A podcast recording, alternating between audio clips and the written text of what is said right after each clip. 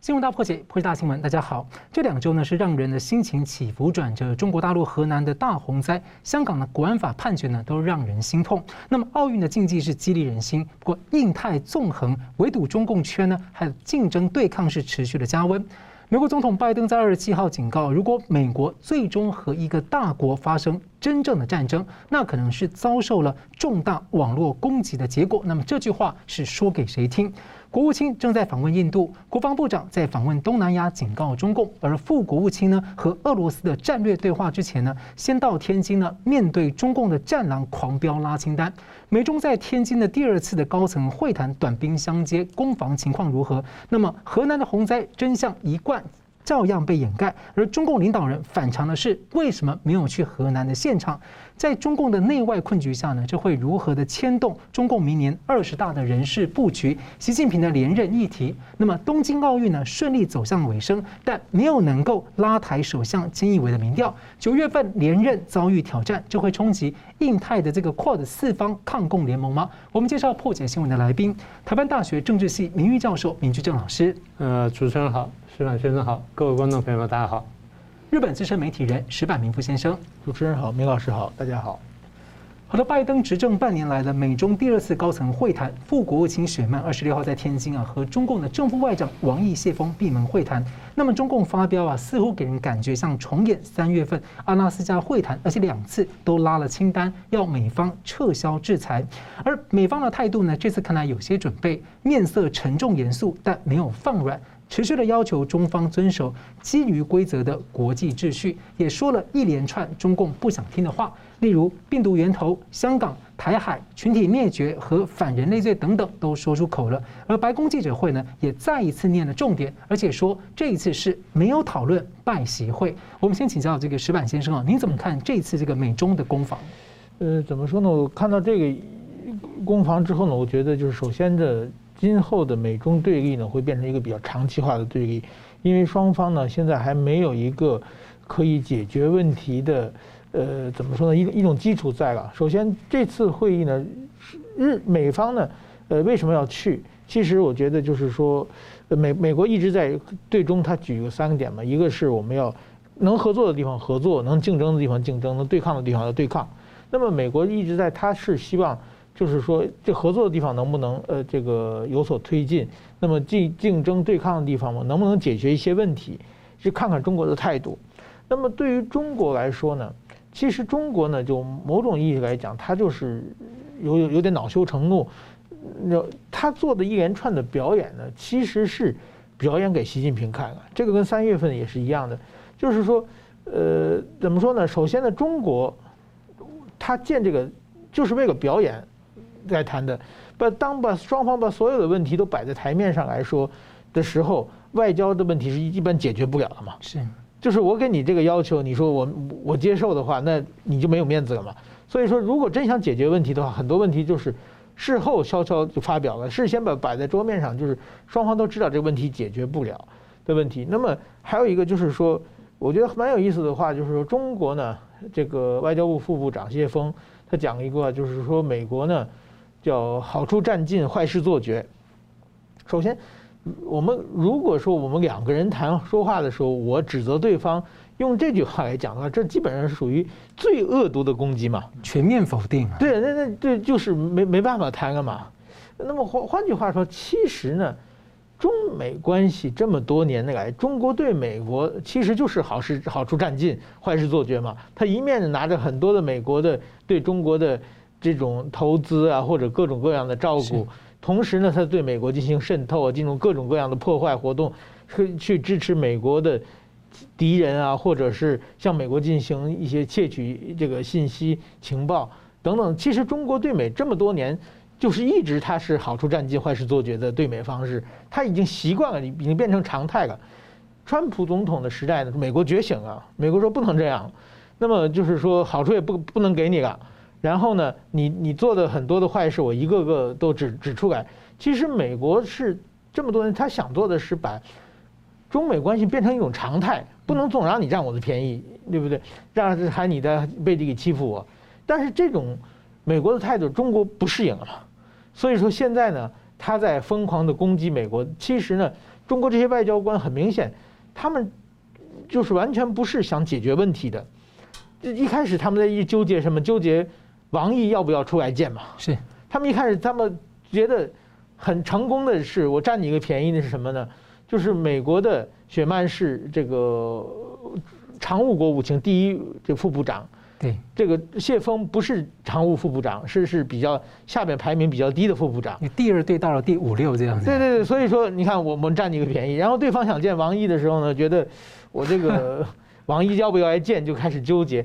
这个当你外交是你在纠缠这种面子的问题的时候，就是你根本不想解决问题的嘛。是。就像当年我这常想，就是当年这个六四天安门事件之后，大概过了半年以后，美国的。这个，呃，当时小布希总统，呃，老布希总统啊，派那个白宫的这个顾问嘛，安全顾问是那个时候，邓小平，中国的他到中国想见谁都见谁嘛，因为中国想解决问题嘛。那么那个时候，但是现在呢，就是说纠结着面子，我部长要不要出来？这这些就是完全是，其实主要是做大内宣。那么其实我觉得中国呢，现在也有一个蛮忐忑不安的，就是说。美国再过一个多月的话，那个武汉病毒的这个结果可能要出来嘛？九十天嘛。对。而且呢，美国现在一连串的要联系日本、联系各国在封杀中国嘛。中国就怕万一我跟你不吵架，见面了，你回头再发表一个对我不利的这么一个声明，那整个舆论甚至习近平会指责王毅、指责谢峰嘛。所以他们也不得不表演出我很强硬，我把你骂回去。那你以后你再说什么你就不怨我了嘛？就是我觉得中国二十大之前这个党内的权力斗争也进入白热化的时代呢。他们现在这些官员某种意义上不得不表演，所以说光看这一点，就是我认为这次呃中美的会谈基本上可以说没有什么结果了。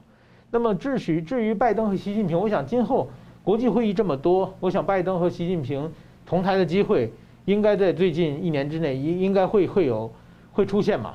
那个时候，我我不认为他们出现的话，双中美双方能有什么呃这个关系改善的一个具体的措施啊？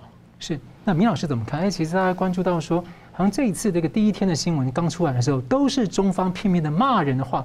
雪曼的消息是到晚间七点才这个透过新闻稿、透过推文去重申他讲了什么、什么立场。但他对于这个中方这种谩骂式的指责哦，其实并没有什么。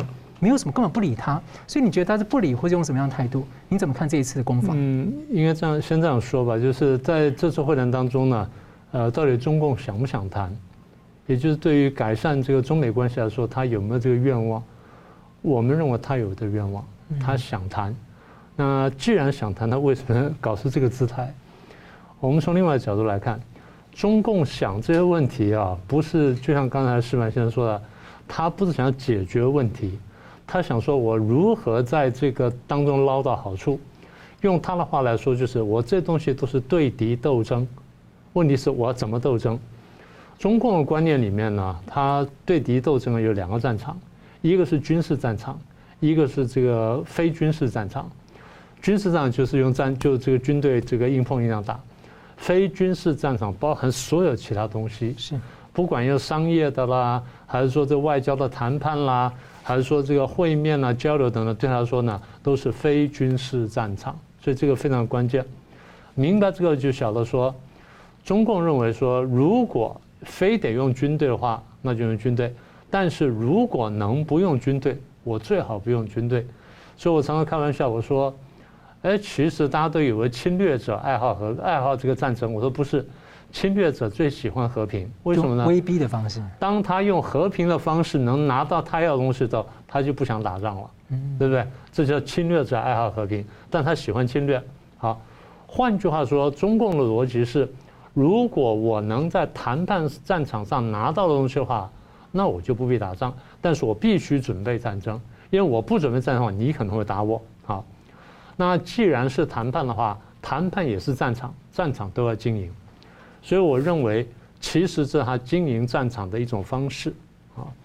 我们会认为说啊，经营战场要谈判了，那就好好跟跟这对方先笑脸一下，然后再进来谈。他不是这样想的，因为他现在认为说，他把双方的这个筹码什么都算完之后，他发现我不如美国，我在政治、经济、军事、科技、半导体什么各方面呢，我的筹码都没有美国多。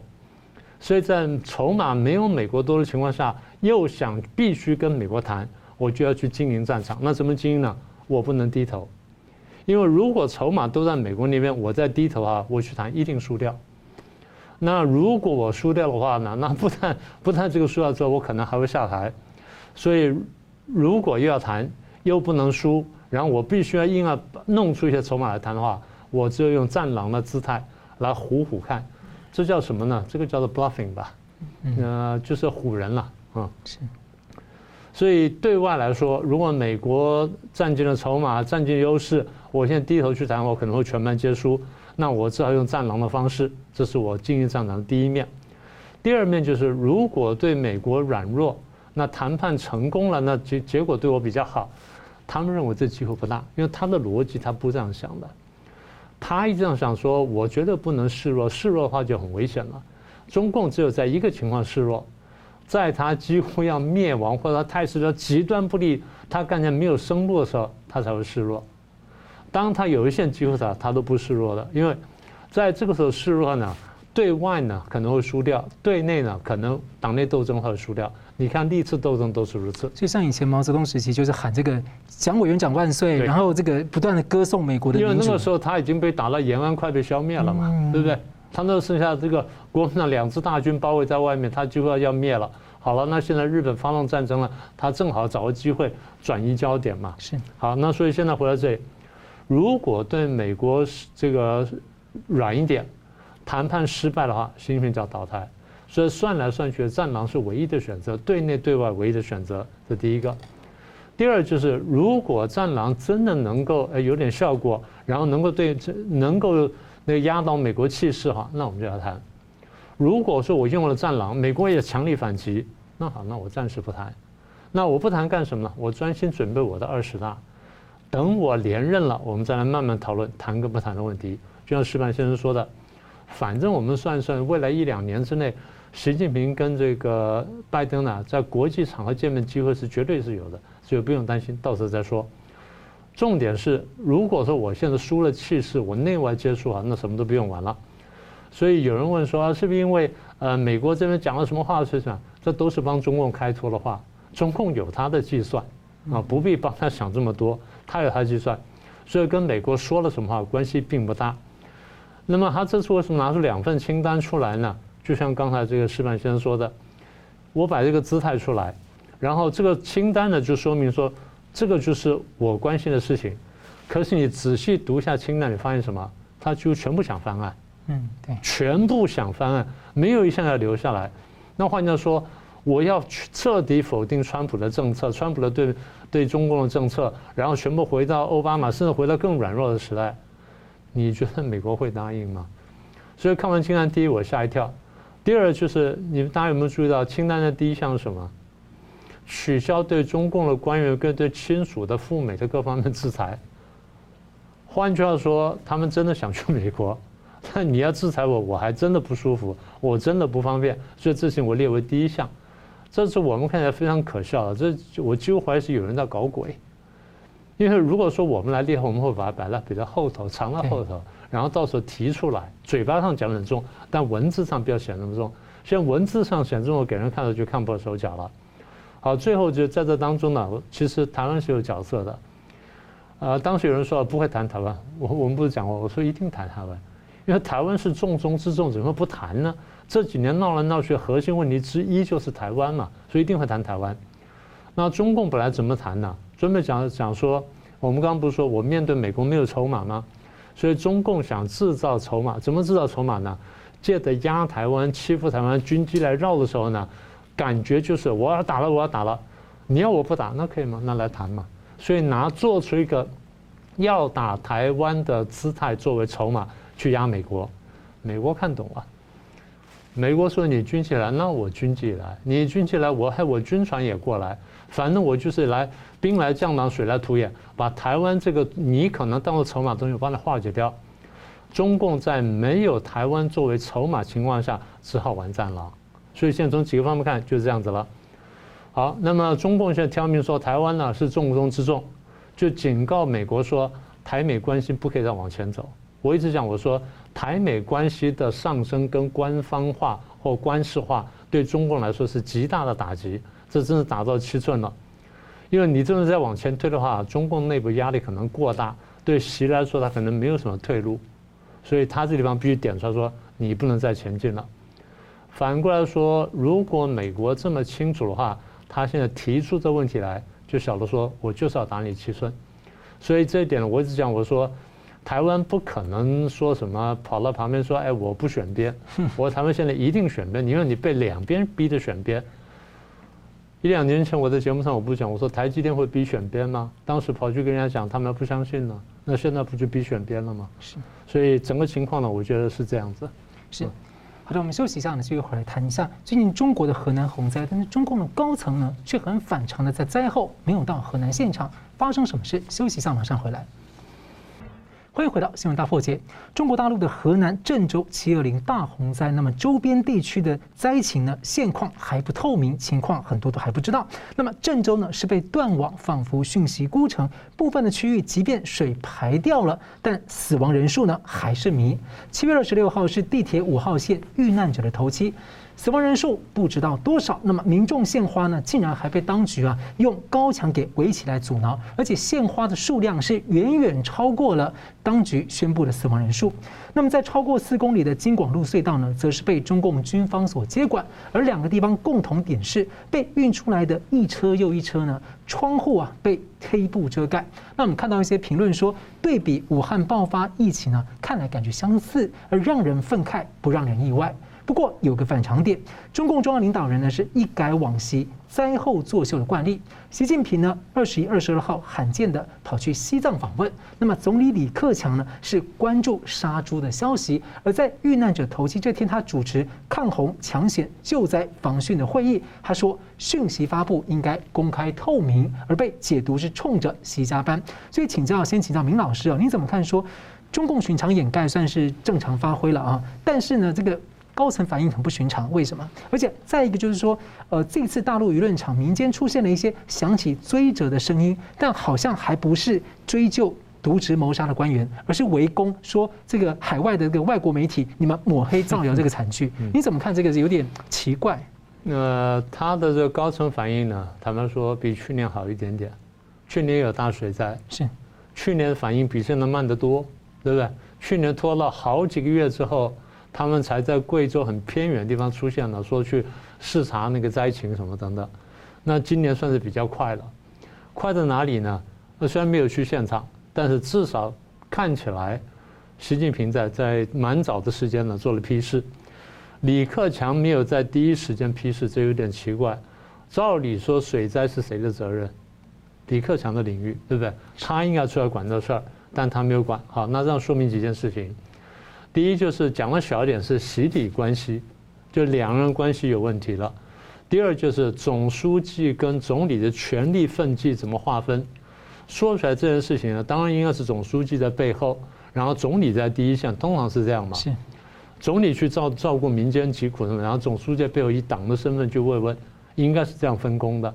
现在看起来就是总书记第一项做了批示了，总理呢迟迟没有没有发回应，然后去谈这杀猪的事情，到最后才去批示一下，所以这是比较奇怪的事。呃，这也反映出了大概最近这六七年呢，呃，总书记他这个权力扩张的一个情况，所以我们现在看得很明显了。这第一个，第二，你说人没有去到现场，这几乎是一个新惯例了。过去都是事情出了一段时间之后，然后过后他到现场去做个秀什么的。现在是不能去了，为什么？他们晓得问题很大，然后死人很多，所以不好做秀。因为一去的话就要把那新闻的焦点全全部集中在那里。去年是这样，去年这么大的水灾，这个十几个省都受都受灾了，几千万人受灾。你有没有看到说什么省省委书记、第一书记到现场都没看到啊？也没有救灾，也没有抚，呃，有救灾，没有抚恤，没有什么嘛，没有报道嘛。那所以就是媒体如果大肆报道，他觉得破坏形象。后来我想了一下，他们真应该大肆报道。如果说从水里面拖出了几十辆的地铁的列车，才死四五个人，应该大肆报道。做的太好了。是啊。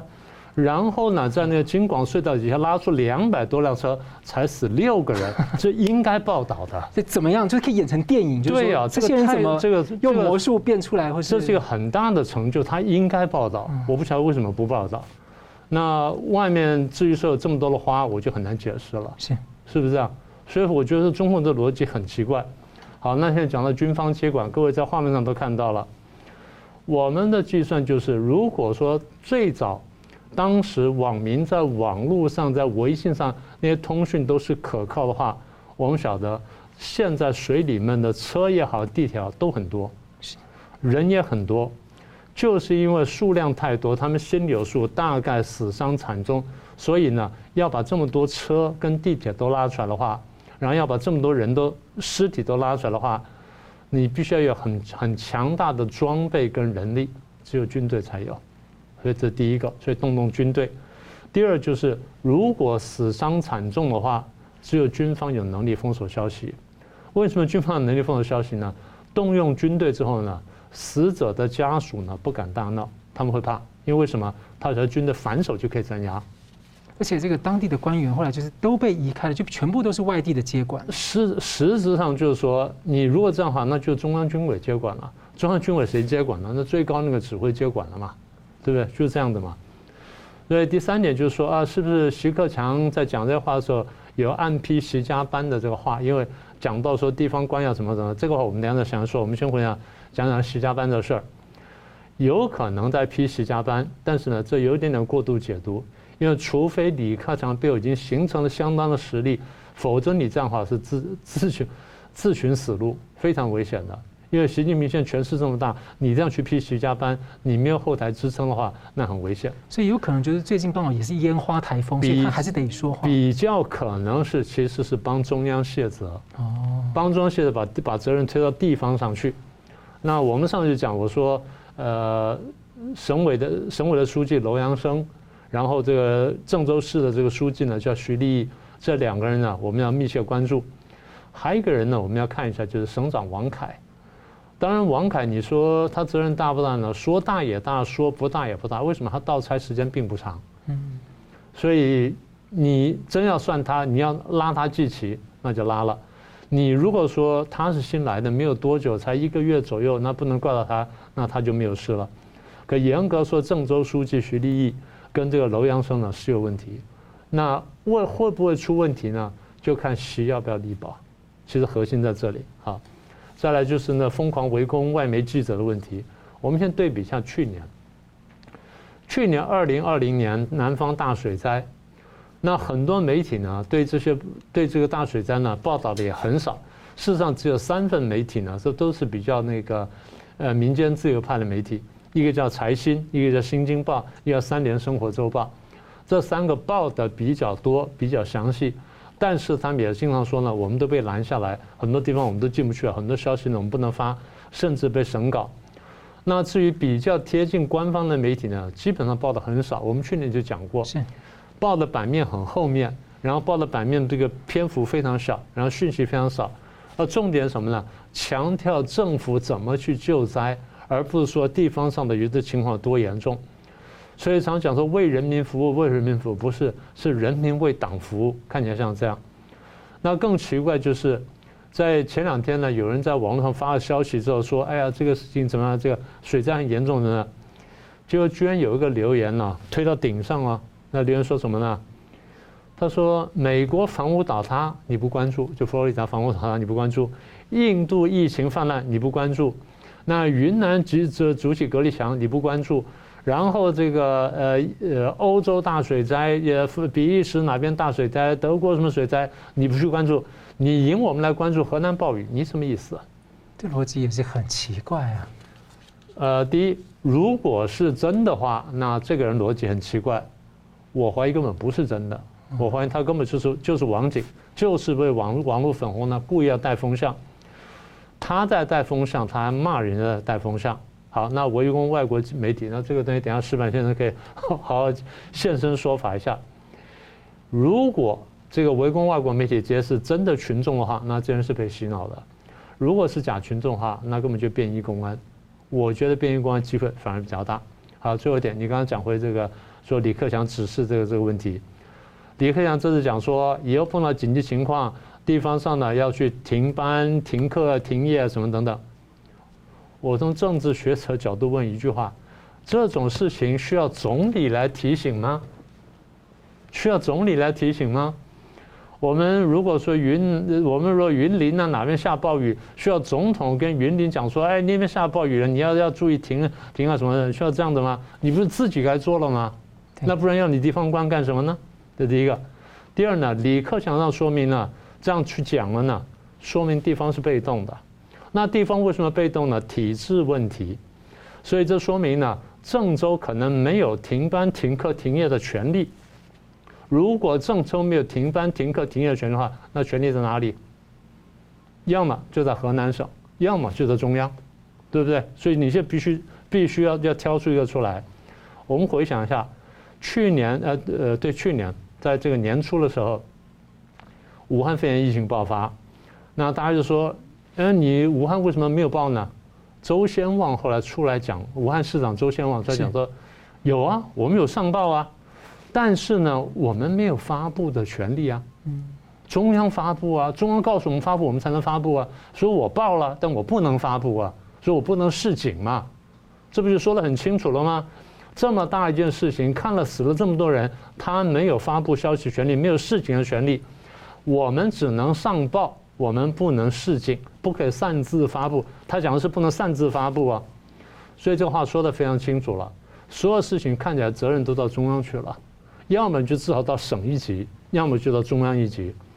所以上次吴家龙来讲说，呃，失灵的官僚体系，我觉得这是一个最好的注脚。是，所以同样问题也请教这个石板先生怎么看？呃，首先我觉得就是说，这当然说自然灾害是在中国这么大的国家每年都是有的，但是说这这几年是非常非常多的。那么其实去年整个中国二十三个省市南方全被大水淹到，然后呢，疫情这个前所未有的巨大的疫情，然后今年河南再次发大水。那其实我觉得。在古代的皇帝，这要下最急招的嘛，就是说这种瘟疫啊、洪水啊、干旱啊这种自然灾害，其实呢都是认为是皇帝他自己的德行不够，触怒了天这个上天的这么一种想法。那么其实我觉得习近平在上台这这些这一连串的灾害，其实是跟习近平他的这个中央集权、他的过度抓权，而使下边的这种官僚体制。是造成了，就是说大家不敢做决定，或者某种意义上就是代工这个躺平的这种消极的对应的话，致使很多的问题不停的扩大，人祸的部这个部分非常大。那么首先我看这个河南的呃这场事情的话，首先我觉得看这个图像来说，因为我是作为记者多少年，我也采访过多少次自然灾害，从来没有听说过下雨能够把一个这个在极短的时间内，把一一个地下道或者是一个地铁完全掩盖的，这一定是是或者是溃堤或者是泄洪，因为下下雨的话，它最后可能淹的，但是就需要很长时间，三五天或者一个星期以上不停的下雨，这这是自然现象嘛？用这么短的短暂的时间，一定是就是旁边有巨大的水源，就就是应该我觉得现在网上传出来是泄洪的可能性比较大，在中国。多少次以来呢？就是说，我在当年在中国采访的时候，河北的石家庄附近有一次，就是突然间的泄洪。因为在中国的逻辑里面呢，是保大坝不保人命。如果水越来越大的话，大坝被冲垮的话，大坝没有了，这个是变成不可这个地方官的责任嘛。那么如果水水很大，大坝压力撑不住，先把先把水泄出来，让大坝保住了。然后死的这些人，他们可以隐盖隐这个隐瞒，所以说他们的这个逻辑是这样的，所以说很多很多都都是这种情况的。过去，而且呢，他们泄洪往往是不通知人民的，不通知人的，先给你淹淹上再说，然后稍微我再一救灾，表示我英勇救灾怎么样的。如果他是通知大家在泄洪之后，就牵扯这个赔偿问题嘛，我的房子被冲走了，我田田地被冲走了，我们家祖坟被冲走了，你怎么赔偿？就所以说他们就是自然灾害。把你们家一冲走了，我最后发你包方便面，发个毛巾，你还对我感感恩？他们都是这套逻辑解决问题的，所以说这是非常有可能的。另外一个呢，整个的就是说，死死亡人数呢，这个河南呢，在中国的所有的省份里面，它是造假非常非常严重的一个地方啊。呃，它的官僚是非常保守的，就是大家，呃，我在河南也是在二零一一四年还是一五年有一次，河南禹州有个矿难，我正好在郑州采访，然后我就马上跑过去了。那个地方就是说，他那个医院一个矿难嘛，医医院的太平间放不下了，放在院子里边。但是院子不让我们进去，但我们可以可以到旁边的住宅楼往下看，那院子大概有一百具尸体左右，放在那里。然后他发表死亡三十三人，然后呢，这对不上嘛，因为我们会会乘法嘛，横着几个，竖着几个，一乘的话，这一百个人嘛，那就他们死咬死是三十三，然后坚决不发表这个死这死者的名单。因为外边家属也是明显的上百个家属，上百家的家属在旁边跟政府交涉嘛，然后他们就把家属拉过去，每家可能发个两三万人民币，就说你不许跟记者说这个说任何问题，你要说话的话，你这钱就没有了，就是都是用这这种方式啊。在河南，我还在另外河南一个就是一个一个乡政府的里边，乡政府的那个乡的省乡委书记的。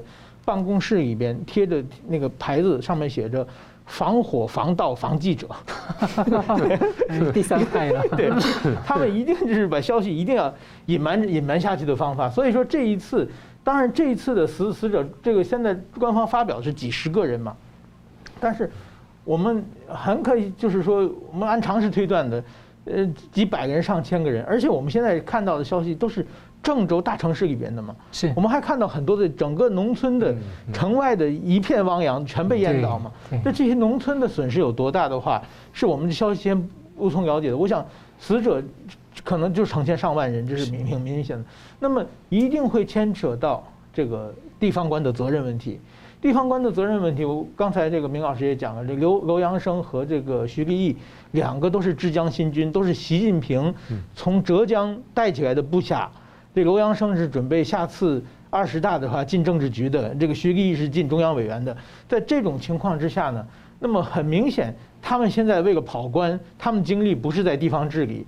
那么现在呢，我觉得，比如李克、习近平呢，因为现在被害状态还不清楚，嗯，所以习近平如果是去了，就表示要挺他们嘛，嗯，这习近平也不愿意表态。那么李克强呢，现在也没办法表，因为我想。这次的追责问题一定会成为今年或者是就是今年的北戴河会议到明年的二十大之前之间的党内的权力斗争，就是你要不要保这个两个人？你要是你要是要保这个两个人的话，那你就拿好处来嘛。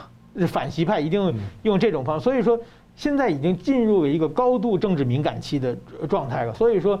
我觉得很可怜的这个河南的这些灾民们，现在中共产党内的想的不是怎么救他们，而是全力怎么利用这场灾区、这场灾情啊，在今后的这个党内权力斗争，怎么把自己的派系变成一个更有利的位置？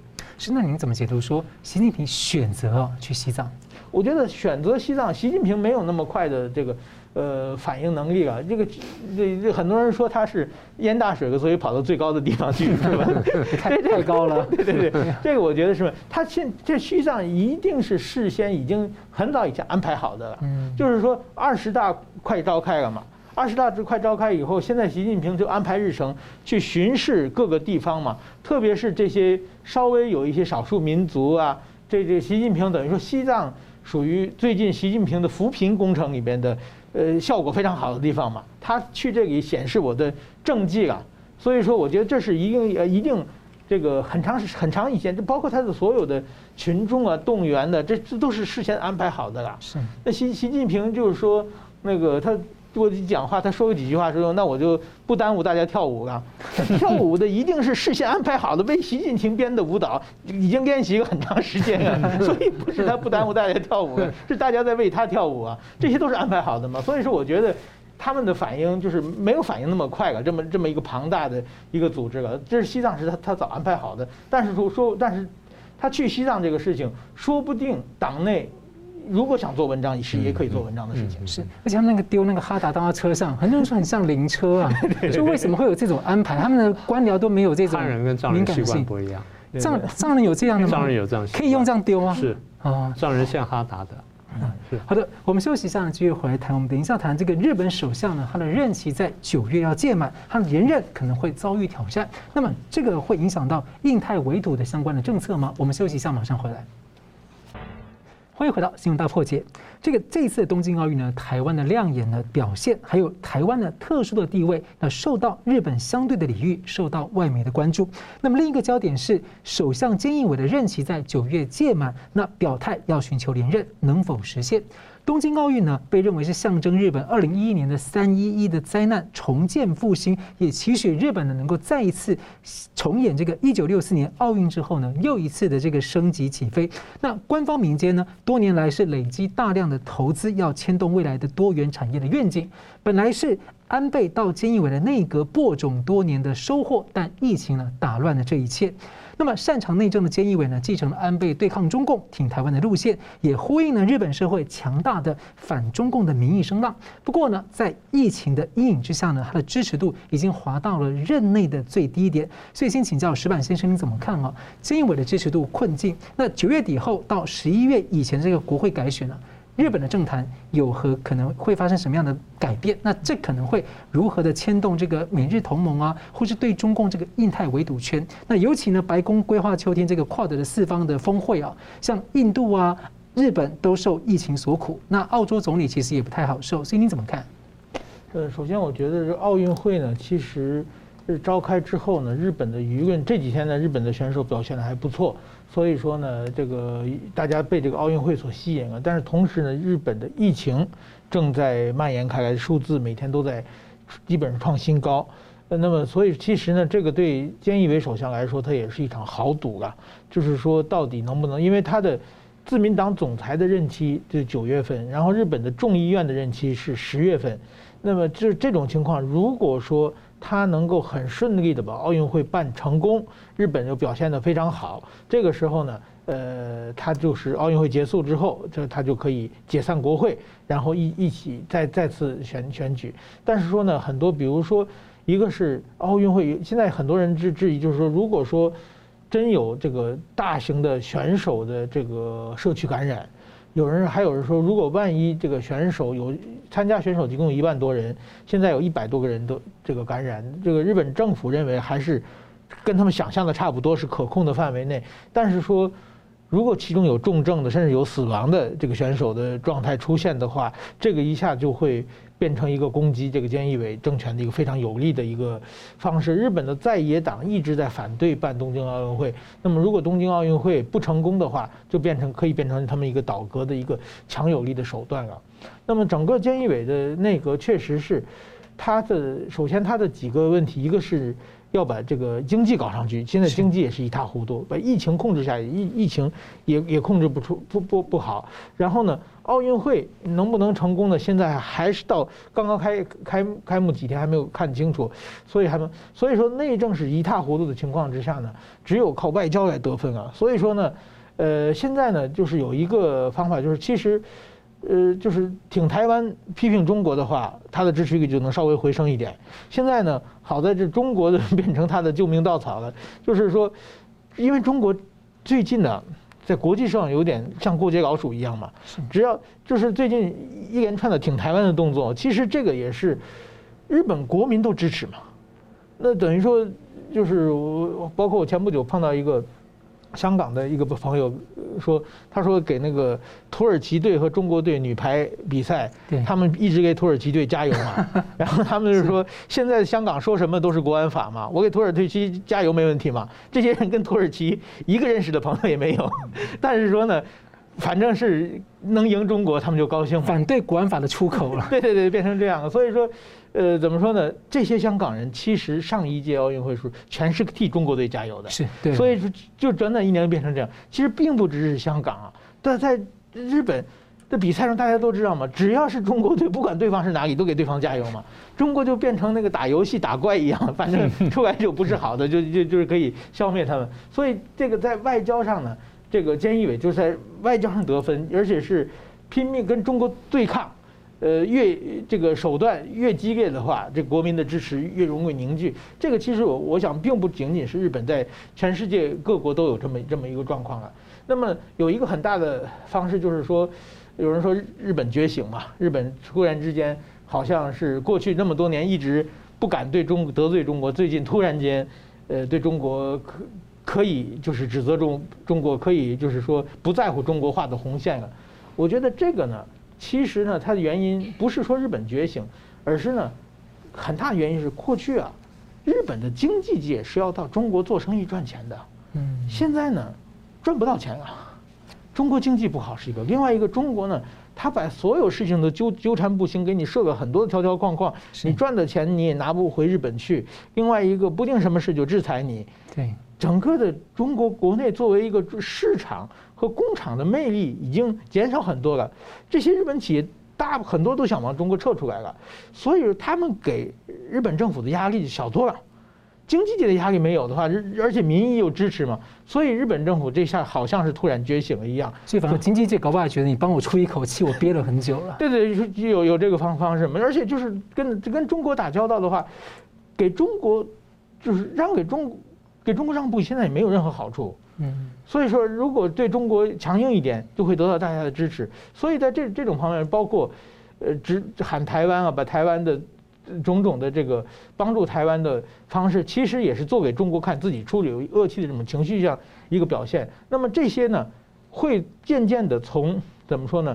一些政治家的语言面慢慢的变到政策。比如说，过去是政治人物发言，后来呢就变成了防卫白皮书，白纸黑字了。那再往后呢，就可能变成具体的动作了。所以说，我想今后呢，随着选举越来越接近，那么菅义伟内阁呢，可能。今后对台湾这个有可能有具体的跟台湾的合作的事情就会就会出现。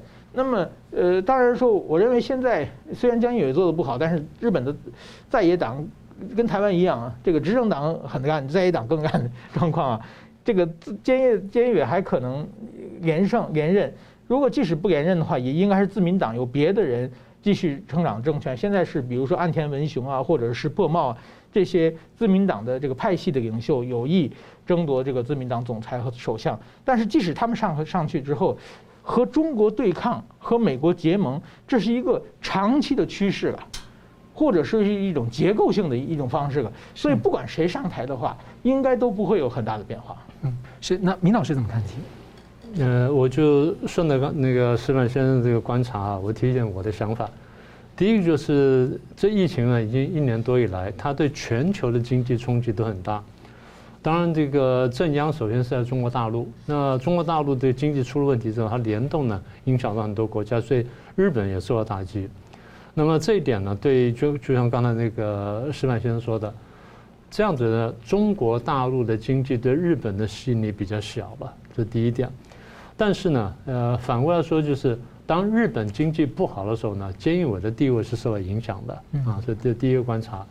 第二个观察就是应对武汉肺炎，从去年开始我们看到就是日本网友不断称赞台湾的防疫多好多好多好，然后日本网友说，你看台湾有这么好的防疫大神，那我们都没有，所以两相对比之下呢，显得台湾很好，然后显得日本很差。当他们觉得日本做的很不好的时候，呢受伤的当然是菅义伟啊，这第二点。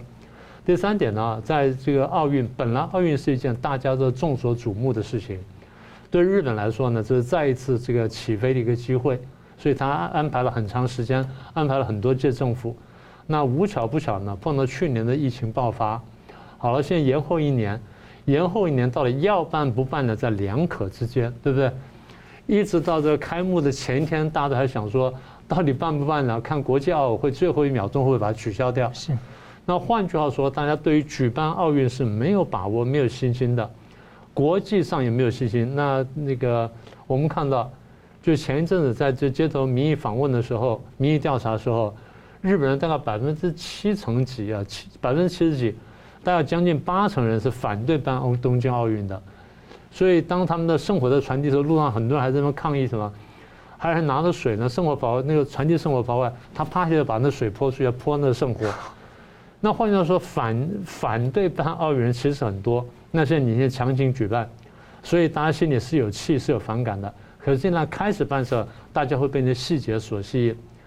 所以刚刚我在讲，我说第一，如果整个奥运办下还算顺利，然后日本人的奖牌很多，啊，这第一点。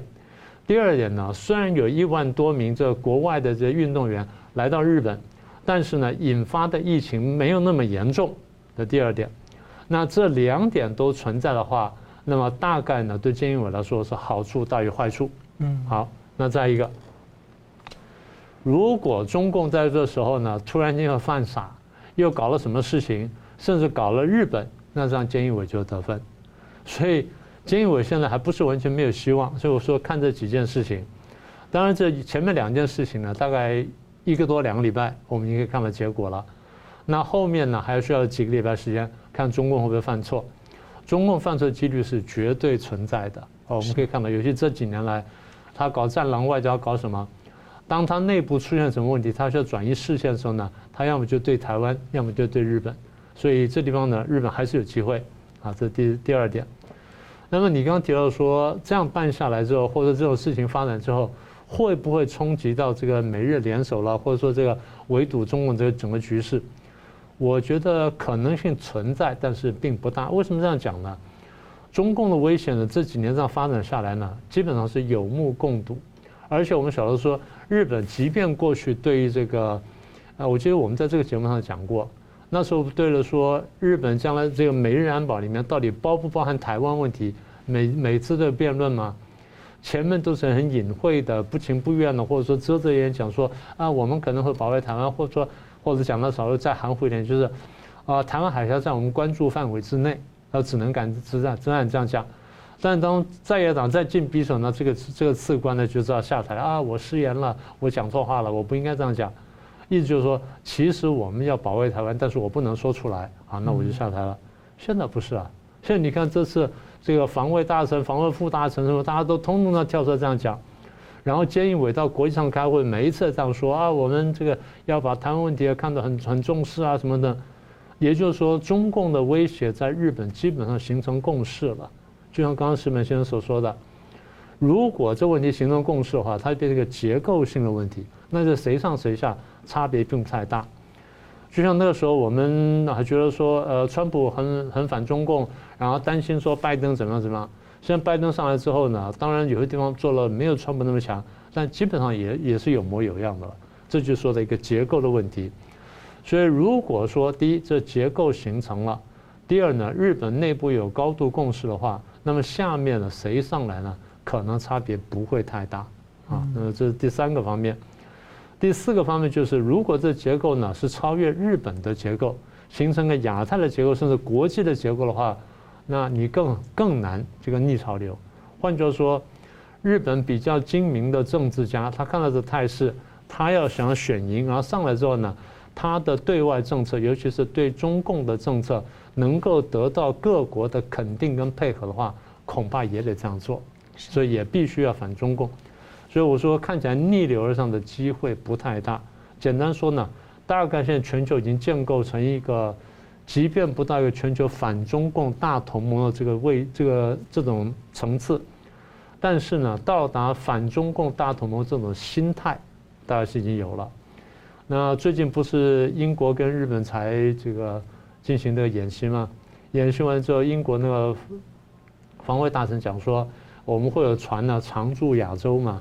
当时我们还想说他会住在什么地方，现在大概讲出来了。呃，目前的消息是这样子，两艘巡洋舰停泊在日本，哦，但是摆在哪里呢还没有讲清楚，因为本来一个说法说是航空母舰，现在看来不太可能，现在看起来是巡洋舰。它它其实在这个东南亚有一些前殖民地可以放，但它选择放在日本，那这样的意味就很浓厚。这很浓厚了。另外一点就是因为你要知道，当年有过英日同盟，嗯，嗯，对，那一百多年前的事情，有过英日同盟是。所以英国跟日本的那种情谊是在的，虽然二战的时候双方在这个不同边，但是他曾经有过这段。还有一点就是，这东西是一个利益计算的问题。当利益走到这边的时候，你就这样做了。所以我觉得后面的这个想象空间还蛮大的，但那个结构呢也蛮清楚的了。是。好，节目最后呢，我们请两位来宾用一分钟总结讨论。我们先请石板先生。对，我觉得这次啊，比如河南发大水，灾情这么严重。呃，我我只是我想起两千零八年的四川大地震。四川大地震的时候，我在四川，当时呢，我我看那场灾难和这场灾难有一个很大的不同，就是国际社会的反应不同。四川大地震的时候，日本的每一家便利商店全有募金，这是给募款的箱。是香港，当然台湾也是嘛。就是包括欧洲，那个时候在中国的嗯这个报道，中国的官媒天天在宣传，哎哪里哪里又给我们捐了多少钱，这个大家都是感谢。这次河南发大水，嗯，好像完全没有。但是各国的红十字会作为一个礼仪性的，每次互相帮助会会捐一些钱。一般发动民间的这种捐款没有了。还有一个就是台湾呢，最近捷克、斯洛伐、捷克、斯洛伐克、立陶宛都给台湾提供疫苗嘛。是，这个也是各这跟过去台湾。说真的，地缘政治是很远的国家，其实交流也并不是很多。另外一个，他们的国内经济也并不好，疫情也都是蛮严重的国家。为什么会出现？这是就是我就觉得就是有一句话叫“得道多助，失道寡助”嘛。就是说，很明显就是这么多年中国的，特别习近平上台以后的中国的外交，在国际社会上已经朋友越来越少了。那么台湾这几年在国际上朋友越来越多，我觉得这是一个非常明显的一个变化。这感触很深，就是中国人啊，还有这个中国民众、中国的选手都被中国共产党很重的拖累。那明老师，呃，三个观察吧。第一个观察就是美中的这个会谈呢，呃，将来可能迟早还会下去，还会再来再来的了。即便这次不顺利，因为双方都有谈的动机。那双方下次做什么动作呢？我们那还不晓得。不过我们要注意，就是第一呢，我们要不断的提醒，然后也希望说我们在美国的朋友呢也注意这件事情，就是美中在谈判的时候不能牺牲台湾，是这点我们要一定要抓紧，所以台湾要注意。第二点，台湾内部要注意到，就是中共一定会设法渗透台湾，破坏台美关系，我们自己得掌握好，这第一点。第二点，大家现在常说寻求真相，真相，真相到底是什么？一句话说来。真相就是中共现在正在极力隐瞒真相，嗯，这就是真正的真相。好，第三点，所以我们从这次的文宣可以看出来了。刚刚不是讲说拖出两百多辆车只死六个人吗？当你可以解释说，另外的两百多人呢都已经先跑出来了。你以当时各位看到的所有消息跟视频，你来算算看，到底跑不跑得出来？都很清楚了。所以中共的文宣呢，这个台湾人要看懂。全球华人也要看懂，你要晓得中共在撒谎，在骗人，骗了很多年了。如果说当年的这个，呃，三面红旗大跃进死个三四千万人，他都可以遮盖的话，这次遮盖几百人或上千人，他不觉得什么了不起。前两年的武汉肺炎不也遮盖了吗？然后去年大水灾不也都遮盖了吗？所以大家看了这么多，应该晓得不要再上当了，要看清楚了。是。好，非常感谢两位来宾精辟的分析，感谢观众朋友的参与。新闻大破解，我们每周三五再见。